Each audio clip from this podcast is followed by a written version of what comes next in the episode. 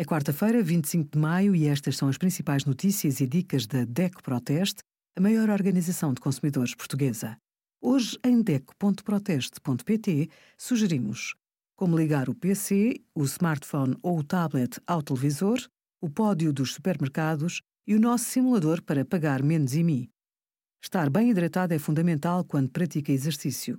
Por isso, deve manter os níveis normais de água no corpo antes, durante e depois do exercício físico. Pelo menos 4 horas antes do exercício, deve beber cerca de 5 a 7 ml de líquidos por quilo de peso. É o suficiente para que o corpo fique hidratado e para que elimine qualquer excesso de líquido pela urina. Durante a prática desportiva, deve ingerir frequentemente pequenas quantidades de líquidos. Se não consumir os líquidos necessários durante o exercício, pode desidratar. Algum tempo depois, e com a ingestão das refeições normais e de bebidas, o estado de hidratação volta ao normal. No entanto, para uma recuperação rápida e completa, deve ingerir um litro e meio de líquido por quilo de peso perdido.